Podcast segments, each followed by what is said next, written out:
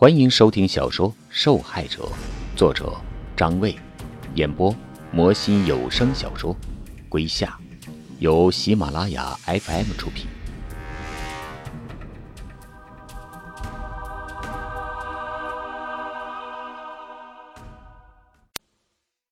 第四十六集，苏巧案的外围调查几乎陷入绝境，由于现场破坏严重。采集到的诸如泥土、脚印之类的线索没有任何参考价值。按照推测的凶手行动路线，警方在方圆五公里之内展开了大规模的摸排，一无所获。要么是推测出了错，要么就是凶手有很强的反侦查意识。所有人都体力透支。调查流浪狗的那组民警是最悲惨，不仅没有查到什么。而且还一度被误会成偷狗贼，被老乡驱赶。原先最被怀疑的苏巧的男友林寒，经调查没有作案时间。尽管刘从言总感觉那小子有些说不上来的问题，案子没有进展，凶手却又出现了。一九九三年六月八日，距苏巧案事发一周。市电厂居民楼后面的东山一个废弃的砖窑里发现一具女尸。依据作案手法、现场犯罪痕迹，市公安局决定将其与苏巧案两案并一案。死者叫韩露，十六岁，是二中学高一学生。放学后没有回家，而是跟着几个同学到厂后的一条偏僻河沟钓龙虾。钓完龙虾后。死者和另两名同学在离电厂厂区约莫五百米的小岔路分手，结果就导致了悲剧的发生。无独有偶，这条路也是连接国棉三厂和电厂的小径。按照林寒的描述，苏乔很有可能也是在这条路上失踪的。警方有理由去推测，这里是两个案子的第一现场，而且凶手之所以选择此地作案。显然，他熟悉这儿，是否就藏匿在附近，亦或是附近的居民，也并不是什么意外的事儿。死者的沉尸方式依然令人惊愕，法医勘查下来，韩露是被电线勒晕，然后转移到窑洞里的。凶手用锯子锯开了死者的头盖骨，这不是重点，露出白花花的大脑也不是重点。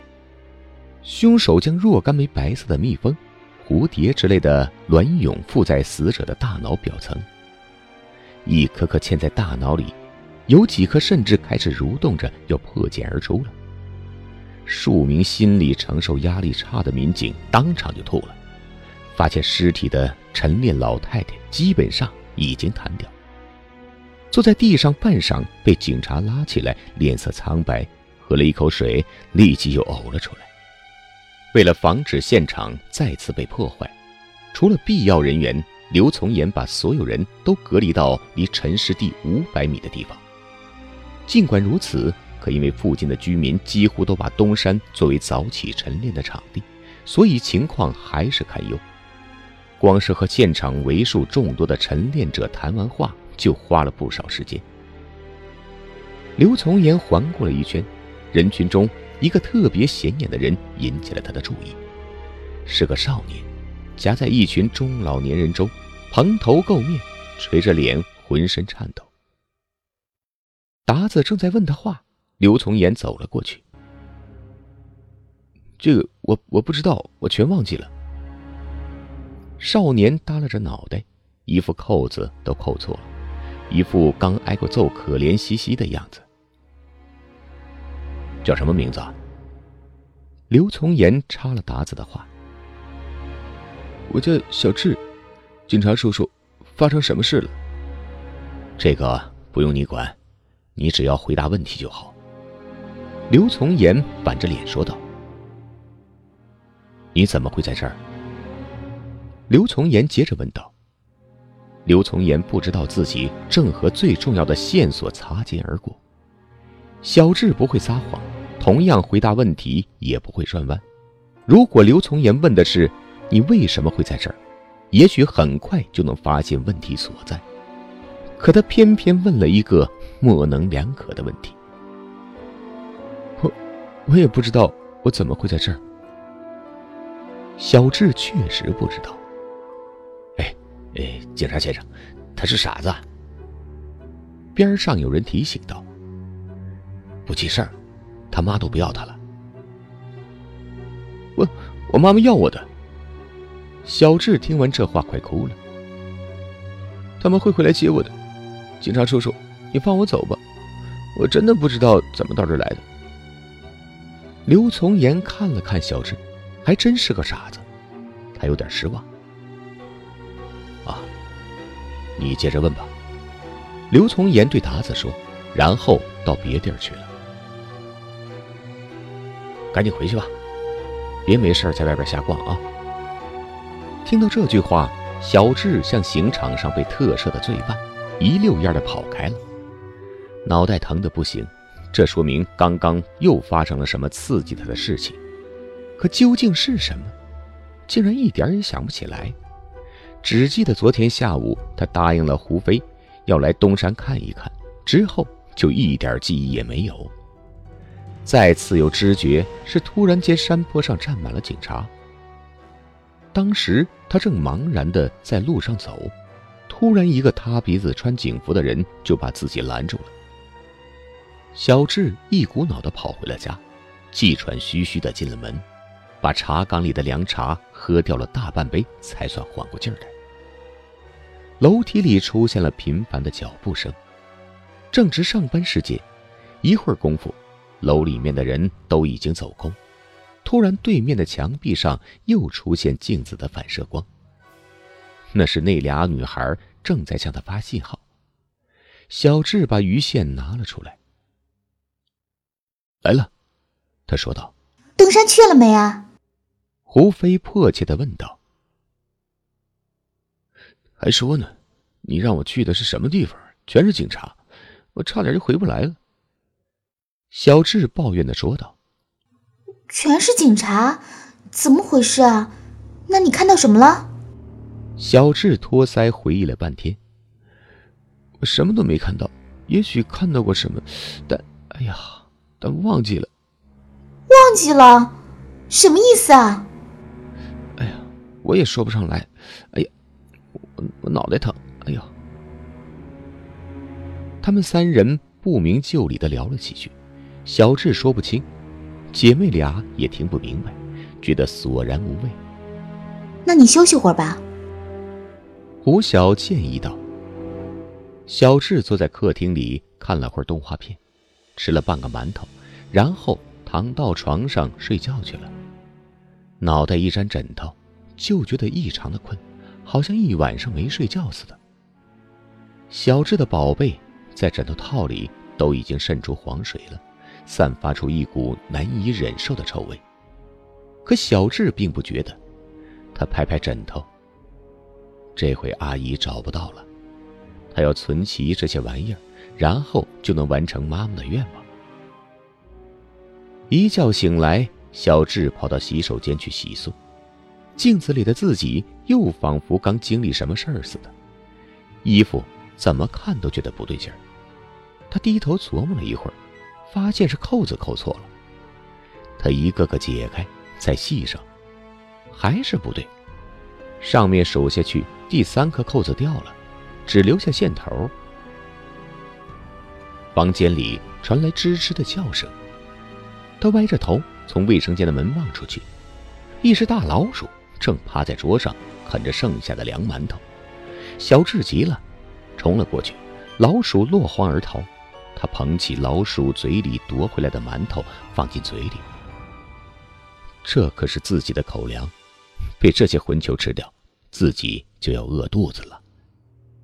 小智吃着馒头。看看挂在墙上的钟，下午三点四十分，楼梯传来了熟悉的脚步声。阿姨每次都很准时的，她坐在桌子旁，等着他开门走进来。您正在收听的是由喜马拉雅 FM 出品的《受害者》。阿姨进来后的开场白和原来一样，她看到小智，火气噌的一下就上来了。你是不是又把死猫死狗弄回来了？小智点点头，又赶紧摇摇头。不说话了。阿姨狐疑的看着他，四处转了一圈，像猎犬似的嗅着周围的空气。那些散发着恶心味道的分子，如同指示牌一般，把他带进了卧室。小智心悬了起来，他的侥幸心理还没洋溢出来，就听到阿姨吼了一声：“哎，要死啊！”显然他发现了。靠，真是神奇啊！小智向门口窜出去想溜，阿姨更快，一个箭步拦到了门口，揪住小智的耳朵：“小兔崽子，你是不想活了是吧？”“哎呀，哎哎哎，等等等！”小智吸着凉气喊道：“我可管不了你了！我警告你，你要是再把死猫拿回家，我就告诉警察把你抓起来，以后别指望再见到你妈。”“我又没做坏事。”小智的嘴还在叫。“没做坏事。”阿姨的脸涨得通红。“这还不算做坏事啊？警察把你抓起来，你就别再指望出来，知道吗？”阿姨想了想，总算憋出了一个理由：杀猫是要偿命的。嗯，杀猫是要偿命的。这句话还真把小智吓到了。阿姨走了之后，小智老实了很多。他可不想被警察带走，还等着妈妈来接自己呢。被带走，妈妈找不到我该怎么办？小智意识到事态的严重，坐在窗户旁。胡小胡飞又在对面的墙上发信号了，小智心情郁闷，现在可没工夫搭理她们两姐妹了。光斑从左到右划了一道线，很直，貌似很笃定，仿佛约好了小智，知道他不会爽约似的。可小智就是不想说话。光斑左右几个来回，就开始有些沉不住气，速度在加快。上下划出一条波浪，到最后，墙上快速胡乱的画着线条，像急促的电铃，像凌乱的敲门声。小智干脆把脑袋别到屋子里面。看阿姨那气势汹汹的样子，她她不会真的去把警察带来吧？他还在想着这个问题，自己没把握。如果警察来的话，把自己为什么要杀死那些小猫告诉他们，会不会原谅？还是说赶紧逃跑，让警察找不到自己？一下午的时间，小智都是在惶惶中度过。窗户外只要一有脚步声，他就赶紧爬上去看。结果警察没有来，信号已经偃旗息鼓了，停在角落里，像斗败的公鸡，耷拉着脑袋。小智觉得自己有点过分。心情不好，但也不应该迁怒于好朋友啊。他拿出镜子，靠近姐妹俩，叠加在她们光斑上，轻轻的抚摸，就像安慰，又像道歉。沮丧的姐妹俩突然活络起来，原来她们一直都在。小智在本子上写道：“我不开心。”发生什么事情了？难道是因为让你去东山的事儿？很快。楼下就传来了消息，我可能犯了个大错误。小智回答道。姐妹俩在本子上整整画了三个大大的惊叹号，然后关切的问道：“不是的。”小智赶紧宽慰姐妹俩：“是我自己杀猫，是要偿命的。杀猫偿命？嗯，阿姨说。”她要去告诉警察，然后我就要去坐牢了。妈妈回来的时候见不到我，我也不能再陪你们玩了。那么严重？本子上又多出了两个惊叹号。可是，可是，我好像从来没听说过杀猫要偿命的呀。这回是姐姐的笔记。到底怎么回事啊？事情是这样的。小智在本子上把自己用垃圾箱里的臭鱼烂虾诱捕流浪猫的事儿描述了一遍。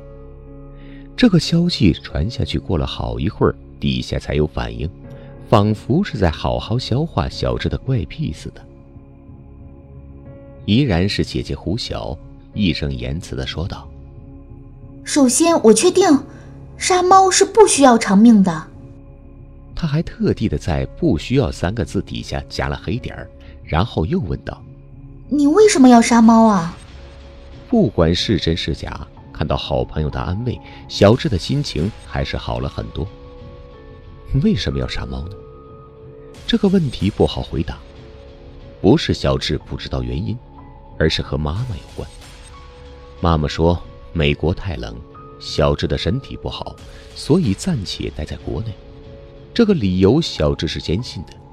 比起炎夏，他更讨厌冰冻三尺的寒冬腊月，于是他就想拥有一条毛大衣。这样的话，妈妈下次来看见自己有御寒的衣服了，没准儿就可以把它带走了。小智没有钱，只能自己做。他印象中，妈妈就有一条动物毛皮的大衣。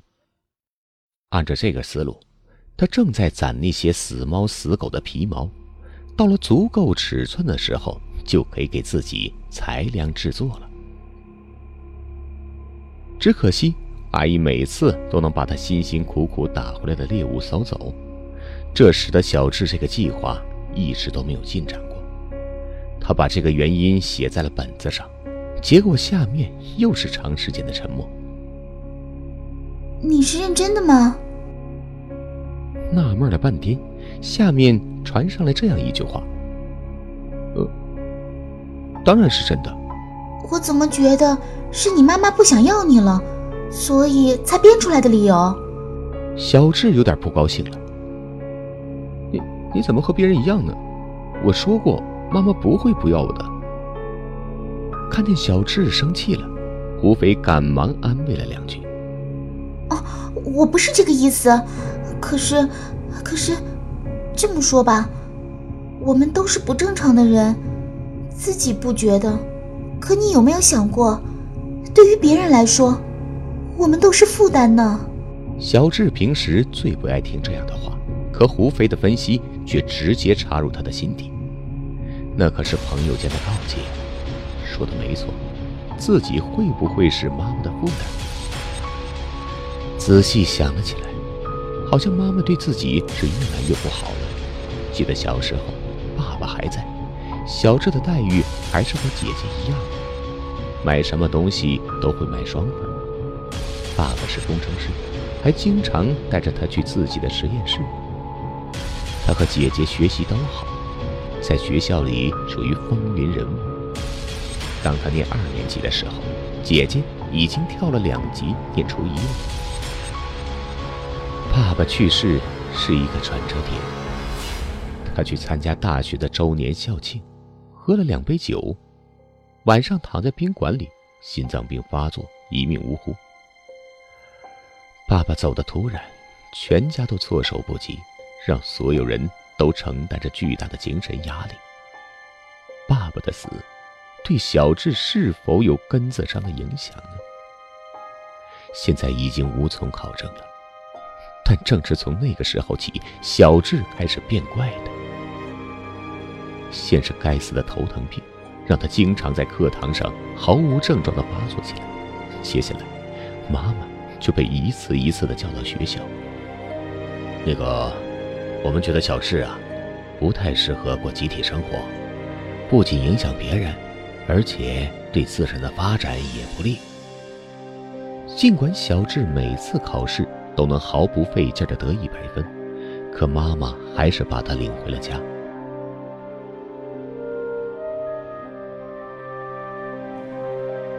听众朋友，本集播讲完毕，感谢您的收听。